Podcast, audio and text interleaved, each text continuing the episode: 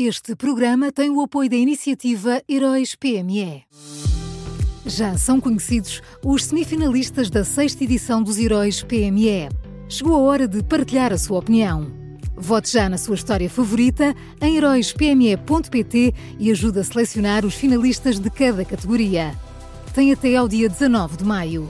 Esta é uma iniciativa Unit Consulting.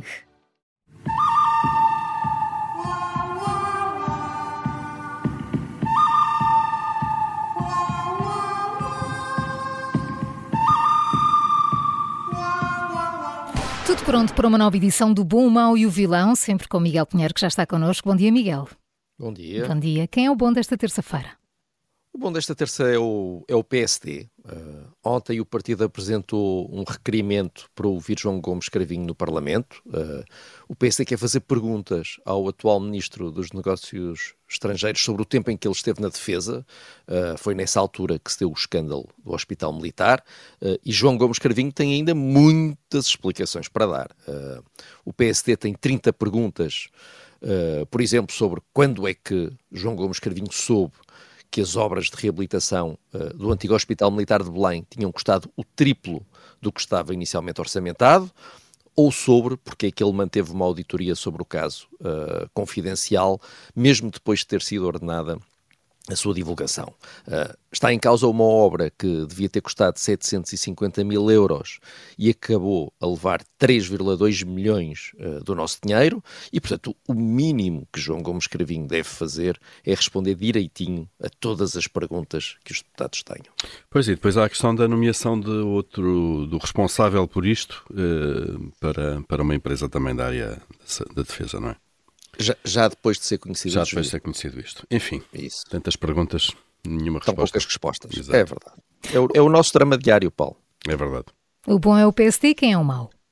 Olha, o mau é o Ministério da Educação uh, e não, não é o mau por nenhuma das razões que levaram milhares de professores uh, para as ruas e que estão a levar milhares de pessoas a fazer greve. Uh, nos últimos dias ouvi dezenas e dezenas de professores furiosos, mas nenhum tocou neste assunto estranho. Uh, o Ministério da Educação é o mau por causa das opções desastrosas uh, que tomou uh, e que está a tomar em relação ao ensino da matemática.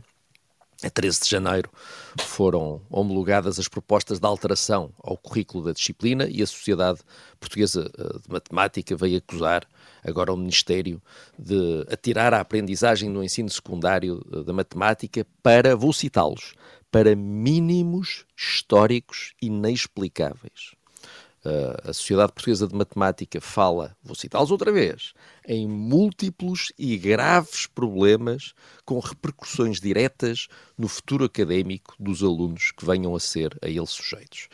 Uh, era interessante uh, se houvesse algum sindicato de professores com vontade de discutir isto também. Também, nós podemos falar sobre tudo o resto, mas uma palavra sobre isto, talvez, pudesse ajudar a perceber o que é que se está a passar com a nossa escola pública. É, e com as gerações mais bem preparadas de sempre, não é? Exato. Ou, se, pelos vistos, iremos agora entrar nas gerações menos bem preparadas de sempre. Depois da pandemia e depois do Ministério uh, uh, nos tentar convencer a todos que a pandemia não teve efeitos nenhums, depois de acabarem com exames, depois de tudo, agora, pelos vistos, o ensino da matemática para mínimos históricos inexplicáveis, queremos mesmo passar para a geração mais mal preparada de sempre, isso não há dúvida. Vamos ao vilão, Miguel. Olha, o vilão é António Costa. Uh, a pergunta número 33 do novo questionário para recrutamento de governantes diz isto. Atenção, vamos lá voltar. Tem conhecimento de que seja objeto de investigação criminal qualquer situação em que direta ou indiretamente tenha estado envolvido? É isto que se pergunta no questionário a potenciais novos governantes. E a resposta do secretário de Estado, Paulo Cafofo, se, se lhe apresentarem o questionário, teria que ser sim sim, tenho conhecimento de que sou investigado num processo do Ministério Público a eventuais crimes de participação económica em negócio, corrupção ativa, corrupção passiva, tráfico de influências e abuso de poder relacionados com autarquias da região autónoma da Madeira. Esta descrição foi feita ontem pela Procuradoria-Geral da República ao confirmar a existência deste, deste inquérito. Não sabemos exatamente que parte estará ligada a Paulo Cafofo, se alguma, enfim, vamos ver no que é que isto dá. Uh, mas está em causa o período em que Paulo Cafofo era presidente da Câmara da Madeira. Ontem, o secretário de Estado das Comunidades publicou um comunicado no site oficial do Ministério dos Negócios Estrangeiros a dizer que sabia do processo, portanto, sabe disto, mas o importante não é descobrir se ele sabia ou não sabia. Uh, o importante é descobrir se o ministro do qual depende sabia e se o primeiro-ministro também sabia.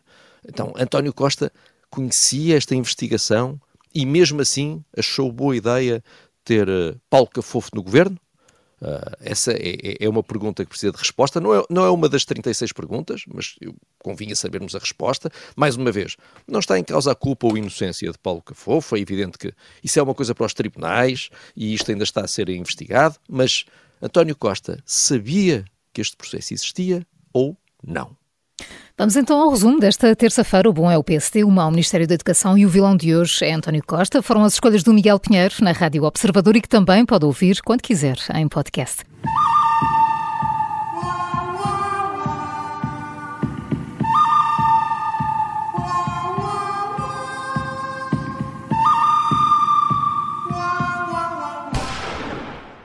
Este programa tem o apoio da iniciativa Heróis PME.